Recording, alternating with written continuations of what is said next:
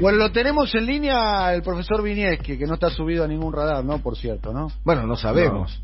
No, sabemos. Profesor, ¿cómo le va? Hola, ¿me escuchan bien? Perfecto. bien se lo escucha, profesor. Tengo un micrófono nuevo. No me diga que es el ah. micrófono nuevo. Vamos todavía. No puedo creer que se escucha bien por fin, después de tanto tiempo. Perfecto, profesor. ¿La columna suya de qué va a versar en el día de hoy?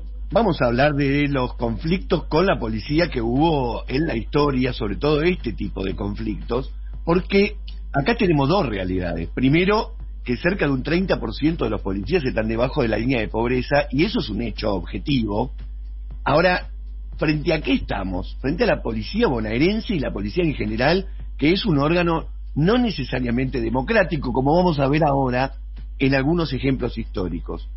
A ver si se dan cuenta de quién es, me parece que es fácil saber quién dijo esta frase. Mientras yo fui jefe de la policía de la provincia de Buenos Aires, desaparecieron unas 5.000 personas. Y con el halo de impunidad al que llegó hasta su muerte, a algunas de ellas yo les di sepultura en tumbas NN. ¿Quién dijo esto? Eh, alguno de los jefes de policía de la provincia de Buenos Aires en la dictadura, imagino. Exactamente, lo dijo Ramón Camps, pero lo dijo en enero del 84 en una revista española, Tiempo. Creo que nadie fue tan directo y tan sincero frente a lo que ocurrió durante la dictadura como estas declaraciones. Y lo que hay que decir es que el último gran paro policial que hubo, que fue el del 2013, que todos recordamos Córdoba, pero afectó a 21 provincias, y con el abandono de tareas terminaron terminó habiendo saqueos, un montón, pero un montón de delitos, como si se hubiesen puesto todos de acuerdo, se autocuartelaron los policías en el barrio Cerveceros, y mientras todo esto pasaba, el gobernador de la Sota estaba en Panamá, y por lo tanto la gran responsabilidad cayó sobre el gobierno nacional. Hoy hablábamos del caso de Luis Brunati. Luis Brunati, que hoy tiene 73 años, pero era joven hace 33 años, hace muy poco se conmemoraron 33 años del triunfo de Antonio Cafiero en la provincia de Buenos Aires como gobernador y puso como ministro de gobierno, todavía no existía la cartera de seguridad, a Luis Brunati que intentó hacer una reforma en el 87 y fue tremendo lo que pasó, porque lo terminaron dejando solo sus compañeros y hasta el mismo gobernador. De hecho, soportó varios autocuartelamientos y tres interpelaciones y al año se tuvo que ir, solo y olvidado, hasta el día de hoy, les diría. Su equipo lo integraban, entre otros, Carlos Kuhn, que él había figuras prominentes, pero Brunati hizo varias purgas de comisarios, sobre todo los que han participado en delitos, se metió con la policía de Lanús, impulsó a jueces a que intervinieran en los casos de gatillo fácil, se le acuartelaron, le amenazaron a la familia, tuvo que terminar, según declaró, haciendo que sus hijos duerman en colchones en el piso porque tenían miedo de que entren balas por la ventana. Y todavía hoy, dice, le recorre un frío por la espina cuando recuerda el acuartelamiento en el que él fue al departamento de policía, prácticamente lo secuestraron, le pusieron un camión del servicio penitenciario tapando la puerta y desde afuera él escuchaba, la poli unida jamás será vencida.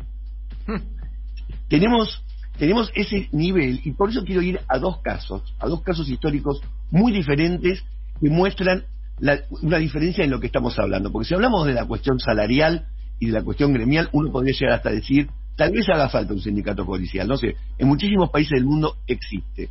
Pero por otro lado, hay muchísimos movimientos policiales que terminan en golpes contra gobiernos. Voy a contar los dos ejemplos. 1918, a días de la Semana Trágica, el 11 de diciembre, se realizó una reunión de efectivos en el local de la Sociedad de Vendedores de Diarios, donde se dieron algunos discursos y entre todo el pliego de condiciones que pedían los policías, entre otras cosas, querían un uniforme policial, porque según los relatos de la época estaban muy mal vestidos, querían armas, querían dignidad, querían que les paguen al día, pero fíjense cómo cierran el pliego, es increíble, con esta reflexión. Considerando que los agentes de policía pertenecen a la clase desposeída, cuyos intereses son comunes, en adelante se abstendrán de intervenir en los conflictos entre el capital y el trabajo, y en todo movimiento que tienda al bienestar y a la libertad del pueblo. Esto, esto 1918, piensen que acababa de ocurrir la revolución rusa, esto no pasó nunca más, muchachos. Una declaración de la policía diciendo, no vamos a intervenir en los conflictos entre el capital y el trabajo. Bueno, el caso opuesto, el caso opuesto extremo, es lo que se llamó, se conoció como el Navarrazo. Alguna gente de más edad lo debe recordar. Por supuesto. compañero. En las elecciones del 11 de marzo del 73, este que ganó Cámpora, hubo cinco provincias en los que ganó el peronismo con cierta tendencia que en ese momento se llamaba revolucionario, este, ligado a la JP, y entre las provincias en donde había ganado este, esta corriente estaba la provincia de Buenos Aires con Oscar Videgain, y en la provincia de Córdoba estaba Ricardo Obregón Cano y Atilio López. El tema es que tanto Ricardo Obregón Cano como Atilio López habían este, participado del Cordobazo. El Navarrazo, que es un levantamiento policial, para muchos fue el anticordobazo, porque lo que ocurrió fue que primero todo empezó con un paro de transportistas, y me refiero a los dueños de los colectivos, que protestaron contra el gobernador porque el gobernador le había dado un aumento de sueldo a los choferes. Pocos días después aparecieron en la localidad de Armstrong cinco cooperativistas muertos, rematados con un tiro en la cabeza. Todo apuntaba a la policía y a tratar de hacer tambalear al gobernador, que ya estaba teniendo muchísimos intentos golpistas. El 27 de febrero, el gobernador decidió separar a Navarro, el comisario, de la policía, y Navarro no obedeció la orden, inició un motín policial en el Cabildo, bloqueó las calles céntricas, grupos parapoliciales de apoyo a los golpistas metieron dinamita en el diario La Voz del Interior, en la casa del gobernador y en la del ministro de Gobierno, y finalmente a la noche un grupo de policías sacó de la Casa del Gobierno a Ricardo Obregón Cano y a Tilio López y los puso virtualmente presos. Esto derivó en una intervención de la provincia y finalmente la intervención de Juan Domingo Perón, que puso un interventor, Julio Brunello, y no puso al gobernador originario. Es decir, acá hubo un golpe de Estado contra un gobernador de tendencia progresista dentro del movimiento peronista que es sacado por la policía y en este caso avalado. Después funcionó la AAA en Córdoba con el nombre de Comando Libertadores de América. Siempre que le preguntan a Raúl Zaffaroni qué fue lo que le quedó pendiente, qué lamenta no haber hecho en la Corte Suprema de Justicia, dice sindicalización policial. podríamos hablar con él. Porque lo que dice es, si los policías no se organizan en forma horizontal y eligen a sus propios este, delegados, lo que termina pasando es que los superiores son los que conducen a la policía y llevan a maniobras como la que estamos viviendo en este momento.